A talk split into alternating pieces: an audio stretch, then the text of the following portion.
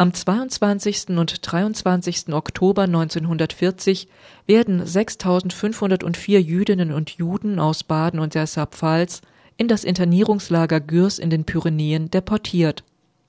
Anlässlich des 70. Jahrestages dieser gewaltsamen Verschleppung der badischen und Saarpfälzer Juden ist von der Landeszentrale für politische Bildung die Broschüre Ich weiß nicht, ob wir nochmals schreiben können erschienen die Diplompolitologin Katja Limbecher hat diese bereits im Jahr 2000 und 2005 in der Reihe Materialien erschienene Broschüre überarbeitet. Herausgekommen ist ein 63 Seiten umfassendes, ausgesprochen lesenswertes Heft mit zahlreichen Fotos, Dokumenten, Karten und Zeichnungen. Doch blicken wir zunächst zurück auf die Ereignisse des Jahres 1940. In den frühen Morgenstunden des 22. Oktober erscheinen Gestapo und Polizeibeamte und fordern die in Baden und der Saarpfalz lebenden Juden auf, sich reisefertig zu machen. Lediglich 100 Reichsmark und 50 Kilogramm Gepäck sowie Proviant für einige Tage dürfen sie mitnehmen. Das Ziel dieser Reise wird den meisten verschwiegen. Anschließend begleiten die Beamten die Männer, Frauen und Kinder zu den Sammelplätzen, von wo aus die mehrtägige Fahrt Richtung Südfrankreich beginnt. Katja Limbecher Die Täter äh, hatten eine Woche Zeit, diese Aktion akribisch vorzubereiten. Wir wissen, dass sozusagen bereits am 15. Oktober der Erlass äh, vom Innenministerium ausging an die einzelnen beteiligten Stellen. Kriminalbeamte waren es vor Ort, die da die Federführung hatten. Beteiligt waren aber auch viele andere Behörden, die Finanzbehörden, die Polizeistationen, auch die Wehrmacht hat äh, Lastwagen bereitgestellt und ähm, diese ganze Vorbereitung lief unter strengster Geheimhaltung.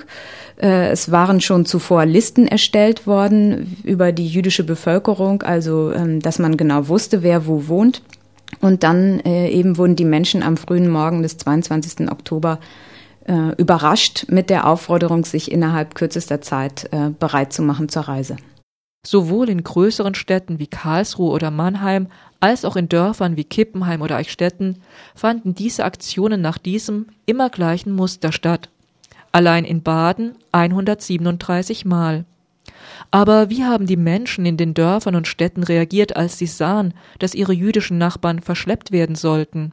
Die Reaktionen sind eigentlich sehr gemischt.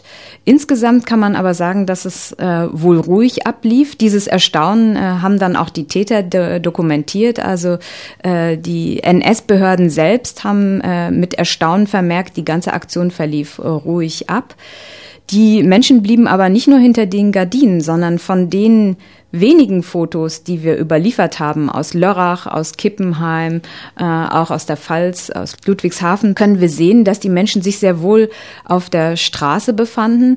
In vielen Orten mussten die äh, Juden dann noch auf Marktplätzen oder in anderen äh, Sammelorten eine Weile warten. Auch dort sieht man viele, die zuschauen, die auch zuschauen, wie die Lastwagen dann abfahren. Aus Lörrach gibt es da eine ganze Reihe Bilder. Also ähm, man kann davon ausgehen, dass eigentlich die breite Bevölkerung äh, diese Aktion beobachtet hat oder zumindest davon Kenntnis hatte. Insgesamt sieben Züge aus Baden und zwei Züge aus der Pfalz transportierten die 6504 Männer, Frauen und Kinder über das Elsass bzw. über Lothringen in den unbesetzten Teil von Frankreich. Mit Sicherheit hat natürlich die Reichsbahn da auch eine wichtige Rolle in der Organisation gespielt. Ähm, die Deportierten wurden äh, in, den, in die größeren Städte gebracht. Also aus den kleineren Dörfern mussten sie in größere Städte oft noch an Sammelorten warten, oft warten, bis dann auch die Züge endlich einfuhren. Das waren Personenzüge und äh, dann setzten sich die Züge in Bewegung. Äh, mindestens eine Route, können wir sagen, lief sozusagen das Rheintal entlang und hat dann bei Mulhouse die Grenze überquert. Offensichtlich gab es dann auch einen Stopp, wo Geld gewechselt wurde. Die Menschen, die Deportierten durften ja nur 100 Reichsmark mitnehmen. Diese mussten dort in Franc umgewechselt werden. Äh, und dann ging die Fahrt weiter. Es ist nicht ganz klar, ob es verschiedene Routen der Züge gab. Sicher ist, dass in mehreren Städten angehalten wurde, wo eben weitere Menschen zusteigen mussten. Und dann eben äh, ging die Fahrt weiter durch Frankreich und auch dort gab es mehrere Stopps. Diese Aufenthalte nutzten etwa 100 Menschen zur Flucht. Katja Limbecher. Es gibt ein ganz bewegendes Buch ja auch der Geschwister Liefmann, die in Freiburg gelebt haben. Robert Liefmann war hier äh, ein ja, bekannter, kann man sagen, äh, Ökonomieprofessor an der Freiburger Universität. Und in diesem Buch, die drei werden, also die zwei Schwestern und äh, der Robert Liefmann werden eben auch nach Gürs deportiert. Und in diesem Buch beschreiben die Schwestern äh, ganz eindrücklich, also das Buch ist nach dem Krieg entstanden, dass der Zug in Frankreich mehrfach gehalten hat. Äh, mehrere Berichte belegen ja, dass die Bewacher sozusagen nach dem Überschreiten der Demarkationslinie, also von der besetzten äh, Zone in das unbesetzte Frankreich die Bewacher den Zug verlassen hatten. Also die Deportierten waren quasi dann mehr oder weniger allein im Zug. Der Zug hielt mehrfach auf französischen Bahnhöfen und es war eben möglich, den Zug zu verlassen. Und Robert Liefmann hat wohl tatsächlich kurz überlegt, ob er nicht einen bekannten äh, Professor in Toulouse besuchen sollte und einfach hingehen. Seine Schwestern haben ihn dann davon abgehalten, weil sie natürlich Sorge hatten, was ihm dann alleine vielleicht in Frankreich widerfahren könnte. Aber für manche war das eben dann doch die Chance, sozusagen der Deportation und Haft in Gürs zu entkommen. Flucht oder Suizid. Dies waren die einzigen Möglichkeiten, um der Deportation in das Internierungslager Gürs zu entkommen. Mindestens 23 Menschen haben unmittelbar vor den Deportationen Suizid begangen.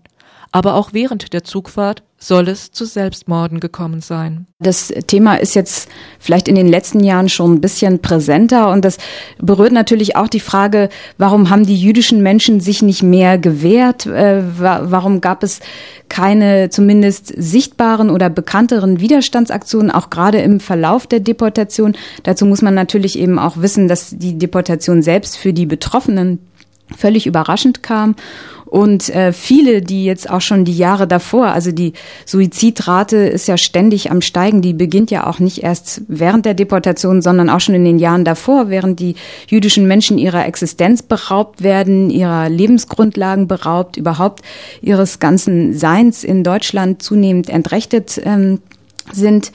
Und äh, von daher ist es vielleicht sowas, was sich auch schon äh, ja in der jüdischen Gemeinschaft sozusagen gesteigert hat und ähm, jetzt vielleicht einfach auch mehr wahrgenommen wird als ein Akt der Verzweiflung. Reinhard Heydrich, Chef der Sicherheitspolizei und des SD, schrieb am 29. Oktober 1940 an das Auswärtige Amt, Zitat, die Abschiebung der Juden ist in allen Orten Badens und der Pfalz reibungslos und ohne Zwischenfälle abgewickelt worden. Wahrscheinlich kann man äh, das so auch sagen, dass aus der Sicht der Täter die äh, Aktion erfolgreich verlaufen ist. Und das spricht ja auch aus diesem Dokument. Ähm, was auch ganz interessant ist, was hier angesprochen wird, dass Heydrich sich ja auf einen Befehl von Hitler äh, bezieht. Dieser Befehl ist allerdings nicht überliefert oder bekannt. Kann sein, dass das sozusagen durch äh, die Nähe, die Heydrich über Himmler als enger, enger Vertrauter von Himmler hatte und dadurch eben auch der Kontakt zum Führer war, dass es sicherlich in einem Einvernehmen geschehen ist, aber das ist ja auch nach wie vor sozusagen nicht ganz geklärt, auf wessen Kappe, in wessen Verantwortung diese Aktion läuft. Mit Sicherheit kann man aber sagen, dass es nicht nur die beiden Gauleiter aus Baden und der Saarpfalz waren, Robert Wagner und Josef Böckel, sondern dass auch die Zentrale in Berlin eine ganz bedeutende Rolle hatte, eben im Hinblick auf, was wir im, im Nachhinein sagen können, welche Bedeutung dieser Deportation eben äh, beikommt, quasi als Testlauf äh, für spätere Aktionen. Wie ein roter Faden durchziehen die Lebensgeschichten von Kurt Meyer und Hanna Meyer Moses die Broschüre Ich weiß nicht, ob wir nochmals schreiben können, die von Katja Limbecher neu konzipiert und von der Landeszentrale für politische Bildung herausgegeben wurde. Frau Meyer Moses wurde mit ihren Eltern aus Karlsruhe deportiert. Die Familie war auch im Lager Gürs inhaftiert. Die Mutter hat dann die Gelegenheit genutzt, die beiden Mädchen ähm, mit einer Hilfsorganisation aus dem Lager zu befreien. Die Mädchen waren dann in verschiedenen Kinderheimen in Frankreich versteckt wurden dann in einer abenteuerlichen Aktion über die äh, Schweizer Grenze über Nacht mit anderen Kindern in die Schweiz eben gebracht. Und Hanna Meyer-Moses konnte mit ihrer Schwester Susanne dann in der Schweiz gerettet werden. Die Eltern sind beide umgekommen. Die Mutter wurde nach Auschwitz deportiert. Der Vater ist noch in Frankreich verstorben. Im Jahr 2009 ist von Hanna Meyer-Moses Eine Reise in die Vergangenheit, eine Überlebende des Lagers Gürs erinnert sich an die Verfolgung während der NS-Diktatur, erschienen. Auch Kurt Meyer hat seine Erlebnisse literarisch verarbeitet. 2010 erscheint von ihm ebenfalls im Verlag Regionalkultur das Buch Unerwünscht Kindheits- und Jugenderinnerungen eines jüdischen Kippenheimers. Kurt Meyer ähm, ist vielleicht auch deswegen vielen schon äh, ein Begriff, weil es ein ganz bekanntes Foto gibt, was immer wieder auch im Zusammenhang mit dieser Deportation veröffentlicht wird, wo Kurt Meyer bei der Deportation selbst mit seiner Familie als kleiner Junge abgebildet ist. Er kommt aus Kippenheim, musste äh, damals die jüdische Zwangsschule in Freiburg besuchen, wurde dann mit seiner Familie eben zuerst nach Gürs deportiert. Die Familie von Kurt Meyer hatte in dem Sinn Glück, dass die Eltern schon lange sich um Ausreisepapiere bemüht hatten, was dann sozusagen während der Zeit im Lager Gürs dann auch geklappt hat, die Ausreisebestätigung und die Familie konnte dann von Gürs aus in die USA auswandern. Mit dem Gedicht Als Kind liebte ich Züge von Kurt Meyer endet die wirklich informative und empfehlenswerte Broschüre Ich weiß nicht, ob wir nochmals schreiben können, die die Diplompolitologin Katja Limbecher anlässlich des 70. Jahrestages der Deportationen der badischen und Sapfelzer Juden in das Internierungslager Gürs überarbeitet hat Neben den ausgesprochen informativen Texten ist es Katja Limbecher durch die zahlreichen Fotografien, historischen Dokumente, Karten und Zeichnungen, die in dem Lager Gürs entstanden sind, gelungen, eine wirklich lesenswerte Broschüre zusammenzustellen, sowohl für Erwachsene als auch für Jugendliche. Die Broschüre wurde in der Reihe Materialien von der Landeszentrale für politische Bildung Baden-Württemberg herausgegeben und kann dort kostenlos bezogen werden